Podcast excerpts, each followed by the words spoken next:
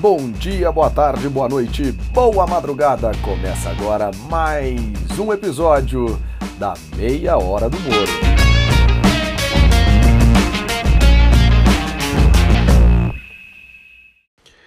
Antes de qualquer coisa, eu quero dar as boas-vindas para todo mundo que está escutando a Meia Hora do Moro nessa, nesse início de segunda temporada. Agradecer o apoio de todo mundo que, que ouviu, que comentou, que falou do, da Meia Hora do Moro na primeira temporada. Muito obrigado, foi um grande aprendizado e foi um, e foi um barato.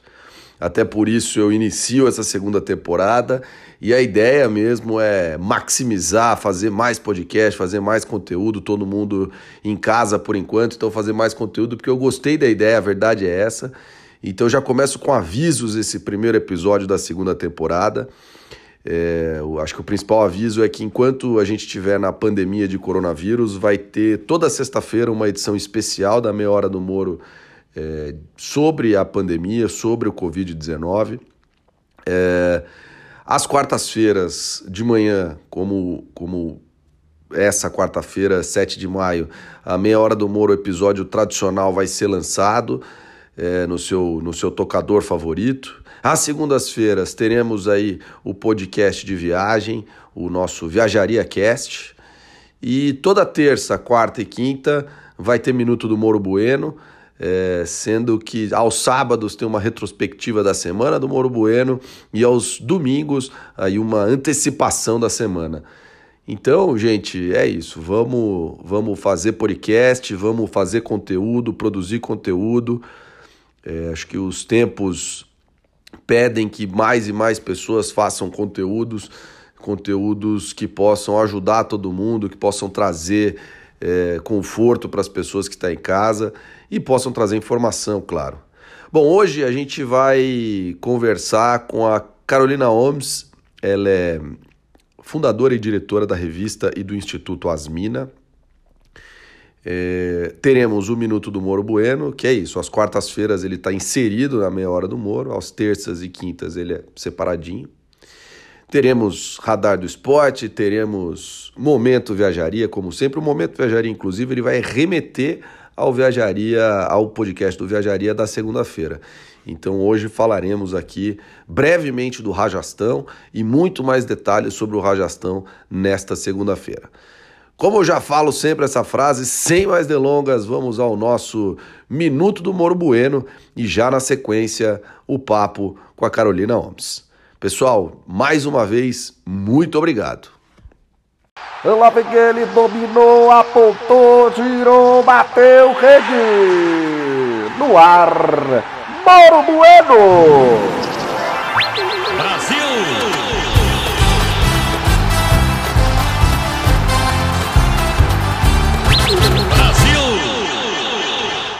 Meus amigos da Meia Hora do Moro, muitíssimo obrigado pela audiência mais uma vez com vocês em mais uma temporada e agora eu estou com vocês todas as terças, quartas, quintas, sábados e domingos. Espero que vocês não enjoem de mim. Aliás, nessa semana já temos que falar das 10 páginas do depoimento do ministro Sérgio Moro, meu xará, a Polícia Federal lá em Curitiba. O nosso querido presidente da República disse que leu as 10 páginas, mas Fica sempre a dúvida. Certa feita, ele disse que não leria 20, vocês se lembram? Olha, tem que ver isso daí, tem, tem alguns despachos de 20 páginas. Você acha que eu vou ler 20 páginas disso daí? Enfim, meus amigos, eu não tenho certeza se ele leu, mas uh, a bem da verdade é que o depoimento é meio fraquinho. Alô, Sérgio Moro, manda coisa melhor pra gente, por favor. Um grande abraço. Hoje eu converso com a Carol Holmes, ela que é fundadora e diretora executiva do Asmina, ou é da Asmina, Carol? A gente fala como? A gente, a, a gente tem o Instituto Asmina, que é o, menino, uhum. e a revista Asmina, que é menina. Maravilha. E então é das duas coisas. E ela, ela é jornalista, se formou na USP, passou um tempo no exterior e hoje está aí com esse projeto maravilhoso que é o Instituto e a revista e o aplicativo, um monte de coisa. Carol, obrigado pela conversa. Nossa, obrigada pelo convite, amor.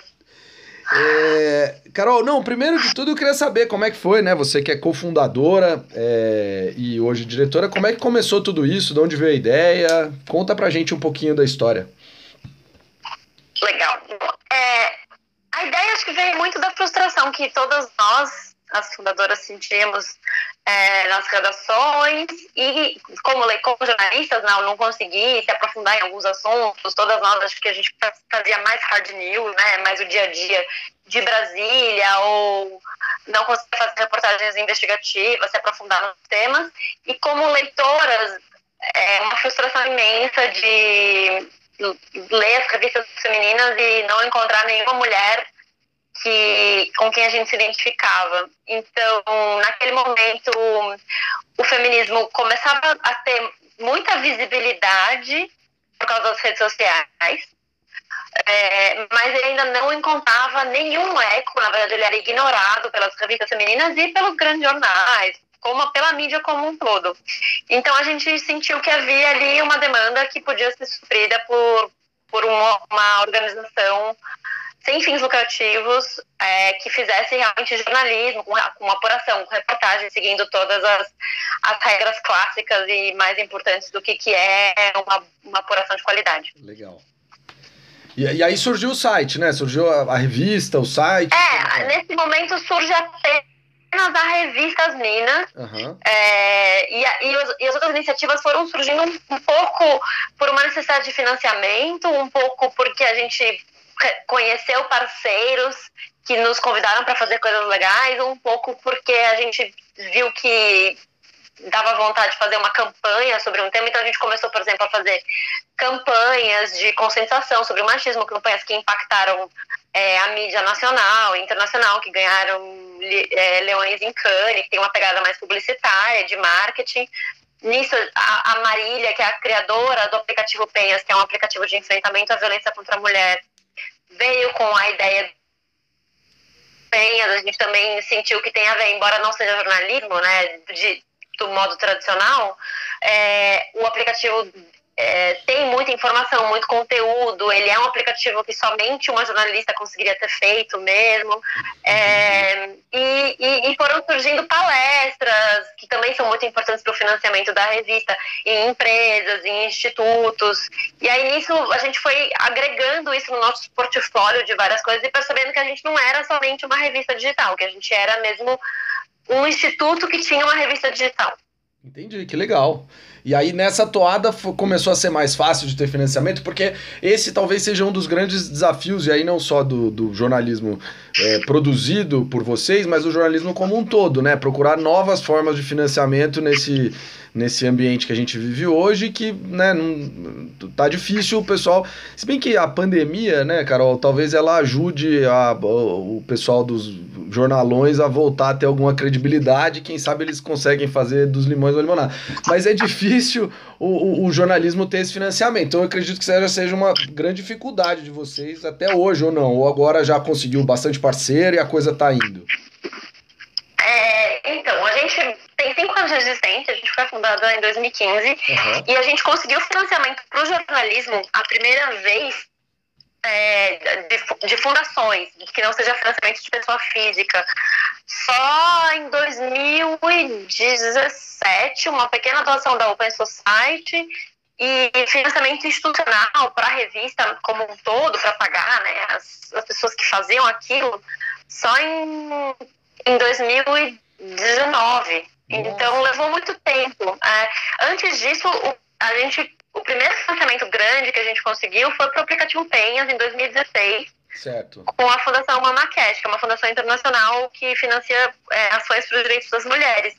É, e, e, antes também com as palestras, com as empresas que nos convidavam, que elas procuravam a gente. A gente nem sabia que a gente podia dar palestra e as empresas já demandavam isso. Assim a gente começou a perceber que a gente poderia também falar sobre isso, não só como repórteres, mas como é, conhecedoras mesmo do, do, do, do tema de gênero. E e aí, acho que se não fossem essas coisas, a gente nem estaria aqui para contar essa história. Mas, assim, os, a, a, gente iniciou com o crowdfunding, né? Que é primeiro crowdfunding arrecadou 50 mil reais. E que continua aberto, né, Carol? Tá lá no site aberto. Aí depois a gente, Isso, aí a gente transformou esse crowdfunding em um financiamento recorrente mensal. Legal. Então, se a gente for todo ano fazer um crowdfunding para arrecadar o que a gente precisa, a gente vai morrer de. Porque o crowdfunding é um esforço imenso, assim, de uhum. campanha e tal. Então a gente transformou isso num financiamento recorrente mensal, que a gente fala sobre ele sempre nas nossas redes sociais, na nossa newsletter, e que é super importante. Hoje ele tem 400 leitoras que apoiam é, todo mês e que é uma das nossas fontes mais importantes de financiamento, mas que não é suficiente. Então a gente continua precisando prestar serviço para empresas que entram em contato com a gente e a gente continua precisando dar do apoio de fundações internacionais, que são hoje nosso principal, é, nossa principal maneira de manter a revista. Mas que, mas que legal isso das, das, é, das empresas. É, eu, eu realmente não sabia mesmo que as empresas procuravam e ajudavam no financiamento. Acho que isso é. é isso é, é, na verdade, é um reflexo do nosso tempo, né? O pessoal tá, tá bem preocupado com gênero e muitas vezes não sabem nem onde, o que falar, né? Então acho que é, é super bacana que vocês estejam aí. E que bom que, que, que, que, tá indo adiante, né? Já faz cinco anos, Carol. Então tá, tá indo, certo? Tá tudo bem. Sim, é, considerando quanto tempo uma startup dura no Brasil, já somos um case de sucesso. Tá Mas a gente está feliz, sim. A gente conseguiu ter equipe pela primeira vez, uma equipe que, que com jornalistas dedicados full time. A gente tem um, uma salinha no escritório de co-work, a gente está conseguindo se estruturar institucionalmente, isso é muito importante. E aí, com base nisso, a gente tem crescido em produção, em impacto, então que, a gente está bem feliz. Que legal. E aí você mencionou o aplicativo. O aplicativo é, é um aplicativo voltado para auxiliar mulheres que possam estar sofrendo alguma situação, assim, né? Alguma questão de violência. É por aí mesmo ou, eu, ou minha pesquisa estava ruim? Não, é isso mesmo. É, e também para mulheres que queiram ajudar mulheres em situação de violência ou saber como ajudam mulheres em situação de violência. O aplicativo foi lançado em março do ano passado, a gente vai lançar a segunda versão é, ainda no, no início do segundo semestre desse ano é, com vários melhoramentos, que ele ainda tem, ele ainda tem alguns probleminhas aí na área de cadastro, é um cadastro muito complexo, a gente vai simplificar um pouquinho. Uhum. E, mas assim, basicamente o, a ideia do aplicativo é que ele ajude mulheres em situação de violência ou em relacionamento abusivo em todas as fases do processo. Então, começando pela fase de diagnóstico, então que a mulher se perceba nessa, nesse relacionamento, entenda seus direitos, e aí é nessa parte que entra o jornalismo com conteúdo de do que, que é violência, certo. com a gente na segunda fase vai lançar, por exemplo, é, algumas ferramentas de inteligência e tecnologia para ajudar nesse diagnóstico. É, depois, uma fase de, de formação de rede, que é bem importante para que a mulher tenha forças para para procurar sair, que é uma fase onde as mulheres conversam, relatam uhum. é, o que, que elas vivem, ajudam umas às outras, e uma fase de, de buscar saídas. Então, nessa, nessa, nessa, segunda, nessa outra área, ela pode olhar no mapa onde tem delegacias da mulher perto dela, ela pode procurar acolhimento em, em ONGs ou do próprio governo, e ela pode gravar a agressão e ela pode também ligar para a polícia. Que legal, que legal, Carol. E ali, aliás, até nessa toada, é, algumas coisas apareceram nas notícias de que nesses tempos de quarentena, em função da pandemia, tem aumentado muito os casos de, de violência doméstica. Você já chegou a perceber alguma coisa, alguma diferença no aplicativo ou ainda não? É, houve uma, um aumento de mulheres cadastradas em situação de violência, um pequeno aumento, ainda a gente ainda está avaliando isso, eu nem, uhum. nem tenho os números para divulgar certinho, porque a gente está tentando ainda ver, é, depurar essas métricas melhor, porque como todo mundo pode se cadastrar no aplicativo, mas mais uma vez, depois que cadastrado, você tem que colocar se você está ou não em situação de violência. Entendi. E parece que há um aumento entre as cadastradas das mulheres em situação de violência. Então, é, tem mais mulheres em situação de violência procurando ajuda. É, isso é uma situação. É, uma situação terrível, né? Que ainda é, das coisas. Já é difícil estar tentando lutar contra uma doença e ainda contra o coronavírus e ainda tem um monte de gente nessa situação. Carol, é, o, o, o Brasil é um país um tanto é, difícil, né? Na questão de violência, na questão de violência contra a mulher, na questão do gênero em geral, mas você viveu na Índia, e a Índia é reconhecidamente um lugar bem complicado nesse aspecto. Como é que foi a sua experiência lá? Foi bem difícil, exatamente por causa dessa questão também. É, é um país onde, acho que na hora de, de fazer as coisas mais básicas do meu dia a dia, era eu sentia discriminação, assim, então na hora de negociar alguma compra, é, na hora de, de, de, conversar com os homens, havia essa uma diferenciação muito grande, assim. Então, ou eu era a esposa de alguém, ou eu era quase um objeto sexual, até por essa coisa de, de ser gringa. Então, uhum. havia uma ideia de que é, as mulheres brancas, né, as mulheres ocidentais, são mais liberadas sexualmente e que, e que, portanto, os homens indianos que conversavam comigo vinham muito com essa ideia. Assim. Então, era meio assustador, assim, é, ver isso. Eu cheguei até a escrever um pouco sobre isso, uma coluna, né, dar esse depoimento, mas é, de maneira geral, acho que a Índia é um país difícil por várias questões, né? A questão ambiental, né? Com a poluição, a questão da pobreza e essa questão da discriminação de gênero eu tentei, assim, como jornalista, fazer algumas reportagens sobre isso, mas eu, eu passei nove, vivi lá nove meses, né? Uhum. E, e é um país que é muito difícil você conseguir acessar, porque a maior parte da população é, não fala inglês. É Quem fala inglês são as classes mais altas. Sim. E eu tentei até aprender hindi, né? E é super complicado, não, não fui muito longe, é tem um alfabeto próprio. E eles falam muito rápido, é uma das línguas que, que nossa.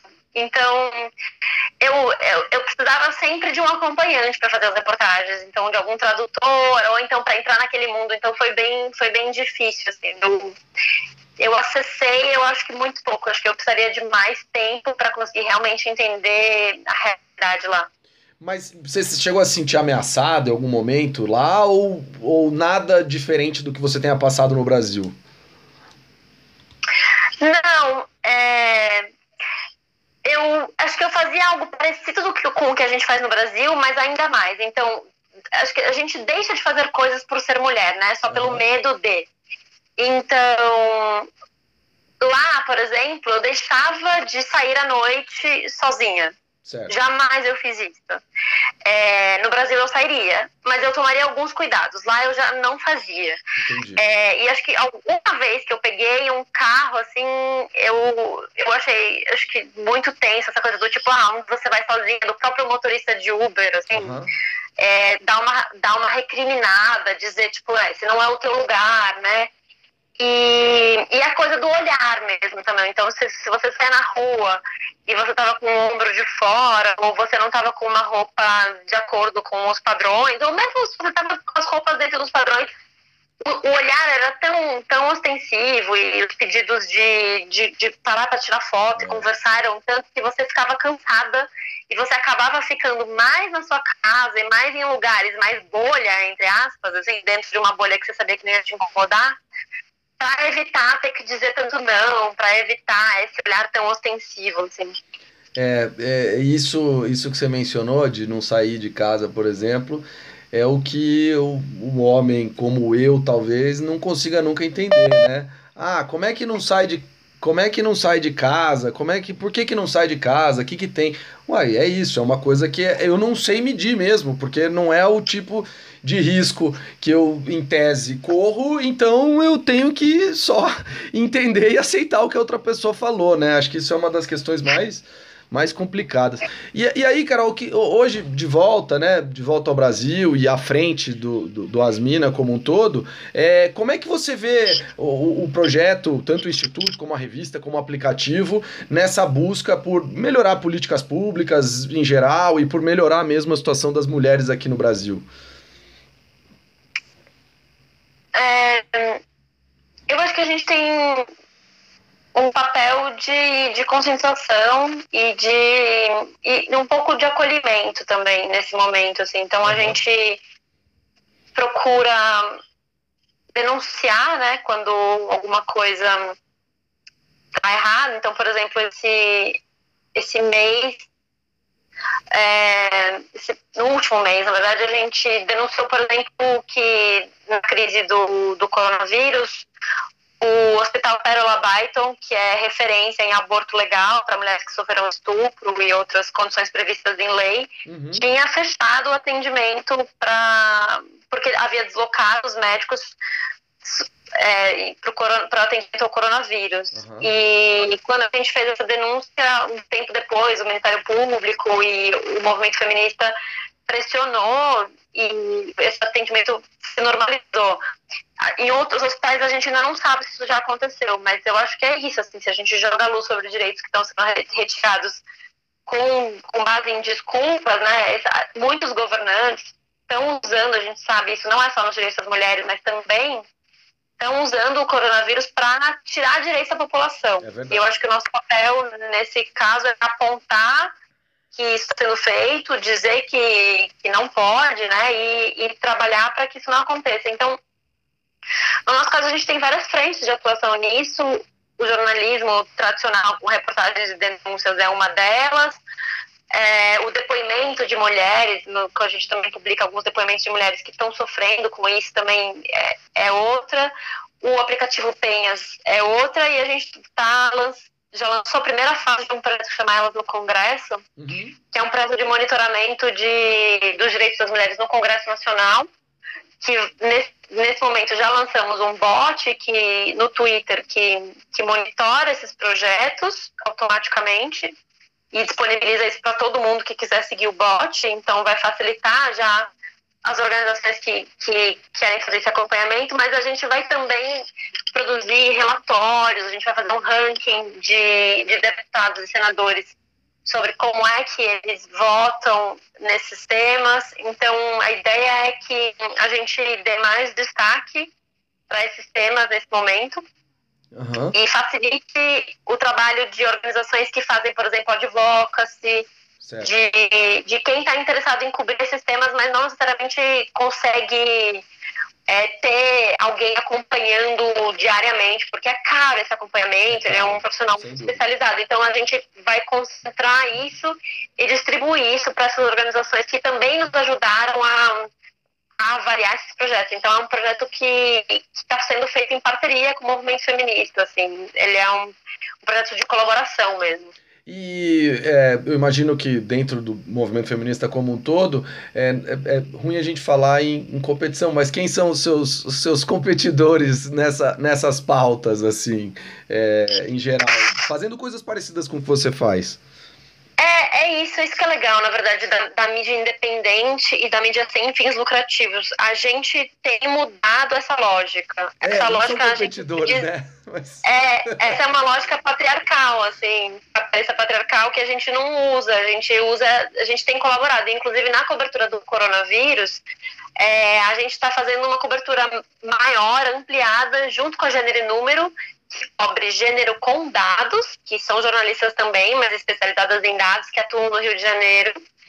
E junto com a Enóis, que é uma organização de, de periferias e, e juventude aqui em São Paulo, e a Datalab, que mexe com dados e atua na favela da Maré. Legal. E a gente está fazendo uma cobertura focada em, em, como é que o corona atinge mulheres e, e, e como é, e, e gênero e raça das diversas maneiras. Então, a interseccionalidade dessas, dessas dificuldades aí. E então, a gente, e a gente tem procurado isso cada vez mais. A gente tem chamado essas organizações que fazem, que têm as mesmas missão, a mesma missão e os mesmos valores que a gente para fazer junto. O Sincolga, por exemplo, que é uma ONG também fundada por jornalistas, uhum.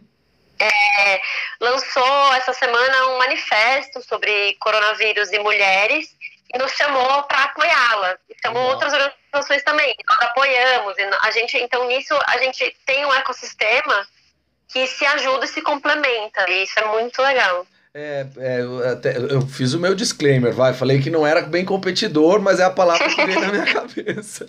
Não, mas é isso, eu acho que é normal, é isso, acho que é, é, a palavra que a gente, a gente tem que responder essa pergunta sempre e acho que faz parte do, do novo que a gente está criando, criar esse, essa nova maneira de se relacionar mesmo, assim, de colaboração e, e, de criar como é que se faz isso, que parâmetros são esses e como é que a gente se ajuda. Então isso é um processo que está tá em curso mesmo. Legal. Carol, para a gente finalizar nosso papo aqui, quem quiser, quem estiver ouvindo e quiser ajudar, colaborar, contribuir, como é que faz?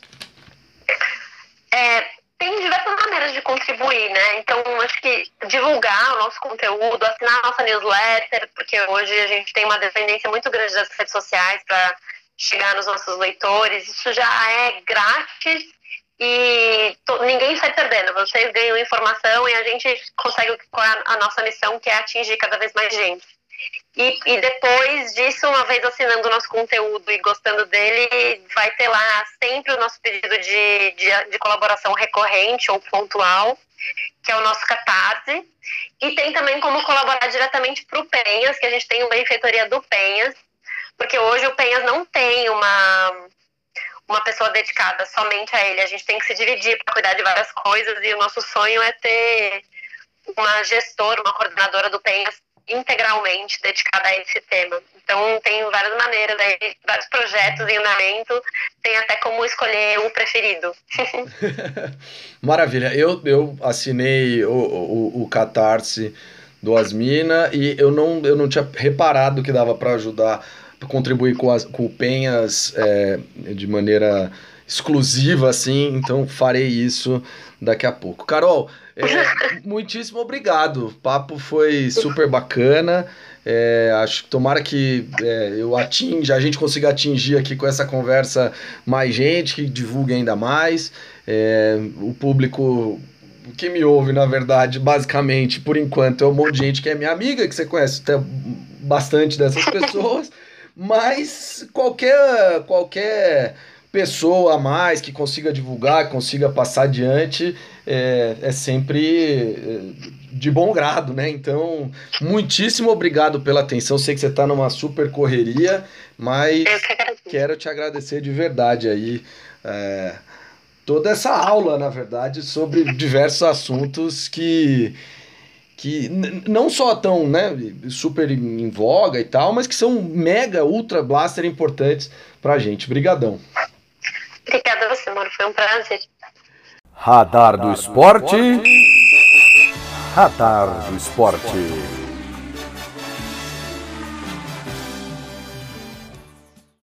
No início do episódio, a gente já está emendando aqui o radar do esporte. No início do episódio, eu esqueci de comentar que a ideia é que a cada 15 dias eu também consiga publicar e, e fazer um, um, radar do esporte, inclusive com uma coluna do meu grande amigo Felipe João Rodrigues, que mora hoje na Nova Zelândia. A gente criou lá nos idos da Faculdade de Direito, lá se vai bastante tempo, um blog chamado Radar do Esporte, a época, tentando fazer nossa veia jornalística saltar. Ele acabou é, debandando mesmo para o jornalismo e eu, eu tô agora seguindo nessa toada, é, tentando aqui via podcast. Mas, então, na terça-feira agora teremos um Radar do Esporte, e o grande tema do Radar do Esporte dessa terça-feira é, é, essa volta dos esportes, né, do, dos campeonatos esportivos. É, a gente sabe que, a exemplo de todos os negócios que envolvem público, né, então eventos culturais, eventos esportivos, é, os campeonatos esportivos devem ser os últimos a voltar com o público. E, eu, e aí é minha opinião mesmo, a gente vai falar bastante disso na terça-feira, mas agora é só um, um pitaco mesmo para introduzir isso, né? O, o, o João vem com uma coluna muito legal sobre xadrez na terça-feira e eu vou falar um pouquinho disso da volta dos esportes. A grande verdade é que a gente tem que tomar cuidado com toda e qualquer volta, porque as pessoas estão morrendo, gente. É, é isso, né? Então acho que é muito preocupante que algumas pessoas estejam pensando tão uh, obcecadamente em voltar aos campeonatos, sendo que a gente não tem nem UTI, nem respirador para todo mundo. Mas enfim, Nessa semana também, essa semana também foi do aniversário de morte do Ayrton Senna, foram 26 anos, até o tema da vitória aí na nossa nova vinheta. Esse é um dos, uma das novidades da segunda temporada da Meia Hora do Moro. os, as transições mais personalizadas de quadro para quadro. Ayrton Senna foi um grande, um grande herói nacional, acho que isso é o que diferencia o Senna é, dos outros pilotos. Eu não acho que ele é o, nem o melhor piloto brasileiro de todos. É, vou apanhar bastante por causa dessa minha declaração, mas é evidente que ele é um grande herói nacional, é evidente eh, que a sua morte causou muita comoção. É, e é isso, né? Essa semana é um marco aí, né? Uma efeméride. Foram 26 anos da morte, do trágico acidente lá na curva Tamburello, no autódromo Enzo e Dino Ferrari, é, na região de Imola, na Itália. É, e o Senna é isso. Para quem pode assistir, para quem assistiu aí no último sábado na TV Globo, uh, o Grande Prêmio do Japão de 1988, é uma atuação fantástica do Senna. E já fica aqui minha recomendação para assistir o Grande Prêmio do Brasil de 1991, clássica, uma clássica corrida na qual o Senna vence. Dei spoiler aqui, opa, foi mal, galera.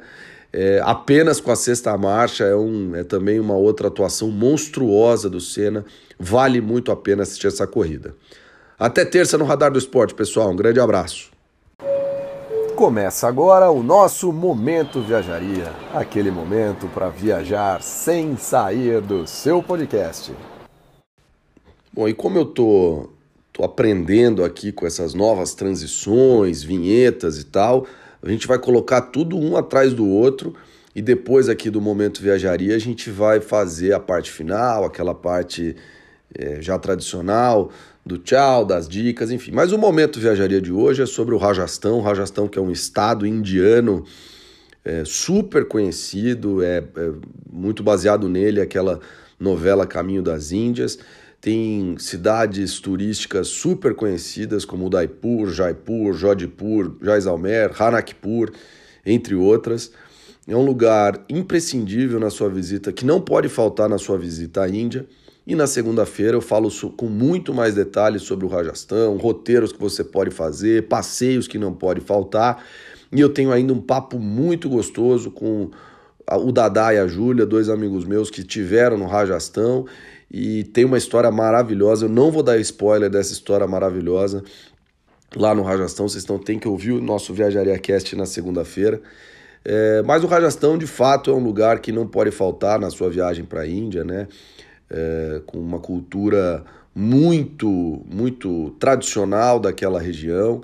É, e eu, eu vou dar aqui já a minha dica especial. Acho que Jaisalmer é uma cidade fantástica, uma cidade, a cidade fica incrustada no deserto. Lá eu, eu tive uma. Eu, eu passei a noite no deserto, andei de dromedário. Foi realmente uma experiência incrível essa cidade de Jaisalmer. Ela é toda amarela porque os prédios são construídos com blocos feitos a partir da areia do deserto. Então é realmente uma cidade incrível, vale, vale a visita. É difícil de chegar, o aeroporto é longe, mas, mas vale a visita, né? Ela tem toda uma parte fortificada, murada, mas eu conto mais disso é, na segunda-feira. É, e na toada tradicional, né, de, de onde eu estava no ano, no ano sabático, eu estava em Cathedral Cove, no dia 7 de maio. É uma cidade praiana na Nova Zelândia, uma praia super bonita, com nascer do sol incrível. Você tem que descer uma escadinha para ir à praia, realmente um lugar muito bacana. E, bom, falamos mais disso na segunda-feira. Essa é a ideia do, da Meia Hora do Moro, é, é, fortalecer mesmo a parte da entrevista e deixar os, os avisos para os podcasts mais elaborados da outra semana.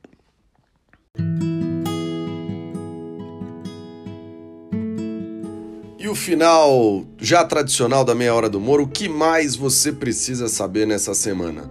Acho que a primeira coisa que você precisa saber nessa semana é, se puder, gente, fique em casa. A pandemia de Covid-19 está pegando, está difícil. No dia 6 de maio é, foram anunciados 600 óbitos no Brasil, já quase 8 mil pessoas faleceram, isso sem contar subnotificação. Então, se puder, gente, por favor, fique em casa. E se ficar em casa, sugiro assistir a série da Netflix Last Dance ou Arremesso Final, que trata da última temporada do Chicago Bulls de Michael Jordan, Scottie Pippen, Dennis Rodman, Tony Kukoc e Phil Jackson, entre tantos. É uma, é uma série muito bacana que trata aí da última temporada de todos eles juntos, o último título do Chicago Bulls. Acho que vale super a pena. Está no Netflix e, e eu vou falar sempre de uma série, é, de, uma de cada serviço de streaming. Em cada semana uma, um serviço de streaming. E também um livro muito interessante, aqui uma sugestão, sempre vou trazer uma série um livro. O livro da vez é Como as Democracias Morrem, é um livro muito interessante, especialmente para entender toda essa situação que a gente vive do ponto de vista político. O Moro Bueno até tratou um pouco disso. Acho que a gente tem um problema muito sério com a pandemia e um problema muito sério com a política brasileira. Então é legal dar uma lida nesse livro para entender um pouco de por que, que as coisas acontecem, como elas estão acontecendo. E mais, o que, que você precisa saber essa semana? Você precisa saber essa semana que na sexta-feira tem a Meia Hora do Moro especial em parceria com a Directa Consultoria sobre Covid-19. Eu entrevisto o prefeito de Botucatu, Mário Pardini, é, falando um pouco das ações é, de, de, de Covid-19, do isolamento lá na cidade de Botucatu e no interior de São Paulo como um todo. É, nesse, nesse episódio, inclusive, especial, temos aí uma, uma, uma coluna do nosso Bruno Soler, que já foi até entrevistado na primeira temporada da Meia Hora do Moro. É, e recapitulando a agenda da semana, em quinta-feira, Minuto do Moro Bueno, amanhã. É, Sexta-feira, meia hora do Moro, de, e, e, em parceria com a Directa Consultoria sobre Covid-19. É, no sábado, retrospectiva da semana com o Moro Bueno. No domingo, o abre da semana também com o Moro Bueno. Na segunda-feira, temos Viajaria Cast, falando do Rajastão. Na terça-feira, temos o Radar do Esporte, falando da volta dos esportes e de xadrez.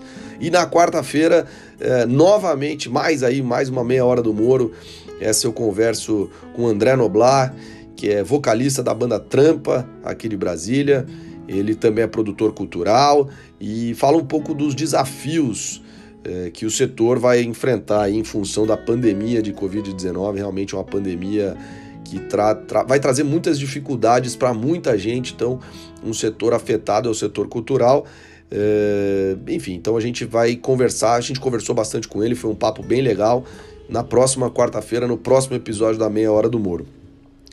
O meu tchau da semana vai ser em norueguês, é, mas eu falo lá no final, é, porque o campeão mundial de xadrez atual é norueguês, e em função dele ser norueguês, é, e em função da gente falar de xadrez, desculpe, na terça-feira no Radar do Esporte, resolvi fazer meu tchau em norueguês. A produção é do João Moro, os sons, as vinhetas e a edição de som é do Tiago Matos. Tiago, muitíssimo obrigado. Vou fazer sempre esse, esse corre no final, mas nesse que é o primeiro eu tenho que fazer esse agradecimento. É, lembrando também que a nossa, o nosso, nosso logo aqui é da Fabiana Katz. Fabi, muitíssimo obrigado. E pessoal, obrigado sempre pelo apoio. Quero agradecer a companhia, quero agradecer é, o apoio de todos vocês. Mandem áudios, a gente sempre coloca aqui o ouvinte sempre que possível. E obrigado pela audiência. Radê!